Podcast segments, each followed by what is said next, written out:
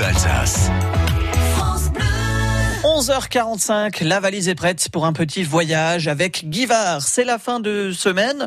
Le long du canal de la Marne au nous avons discuté du côté de Marmoutier, lézardé à Saverne-Plage, humé le jardin botanique, frayé avec les sorcières du Mont Saint-Michel. Et pour ce dernier jour, direction l'un des chefs-d'œuvre de l'architecture et du gigantisme des années 60, le plan incliné d'Artsviller. 800 000 visiteurs par an pour un ouvrage qui devait aider un peu au développement développement, développement pardon, du transport maritime, mais qui, arrivé au moment du développement du transport routier, n'a jamais vraiment servi qu'à promener des touristes.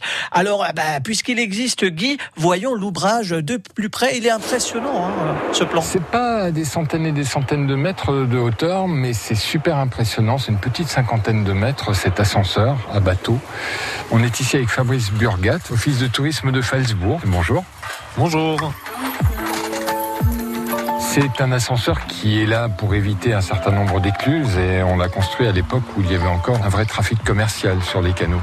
Oui, absolument. On avait environ 40 passages de péniche euh, par jour ici euh, lors de la mise en route de cet ouvrage qui a été mis en fonction le 27 janvier 1969 pour faciliter les échanges commerciaux via la voie fluviale entre le bassin parisien pour rejoindre le Rhin. Et le déclin était très largement amorcé une fois la mise en fonction euh, du site ici. Aujourd'hui, c'est un ouvrage qui sert essentiellement aux plaisanciers. Absolument, on est sur un site où on ne voit quasiment plus que des bateaux euh, de tourisme fluvial, hein. donc ce sont des bateaux de location. Il faut savoir qu'on est le troisième pôle de tourisme fluvial de France ici, sur notre partie de l'itinéraire, euh, après le canal du Midi et le canal de Bourgogne.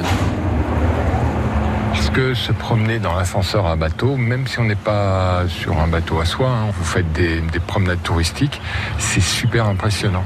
Oui, absolument. Entre les grands étangs euh, du plateau lorrain, là, au niveau du pays de Sarrebourg, euh, la traversée des tunnels de, de Niederwiller et d'Erzwiller juste en amont du site, et tout le parcours jusqu'au euh, port fluvial de Saverne, ça constitue vraiment le point fort et l'attractivité donc pour la partie navigable sur laquelle nous sommes.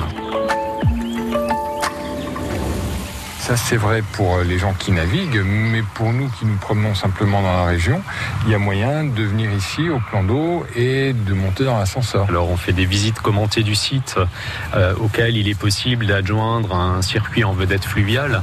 Donc, on fait la descente de l'ouvrage à bord du chariot-bac, hein, à bord d'un de deux bateaux à passagers, et on propose une mini croisière sur le canal aval pour permettre aux gens de se rendre compte et aussi d'apprécier en fait euh, la vue sur l'ancienne vallée des Éclusiers. Et ensuite, on revient sur le site pour remonter par le chariot-bac jusqu'au point de départ.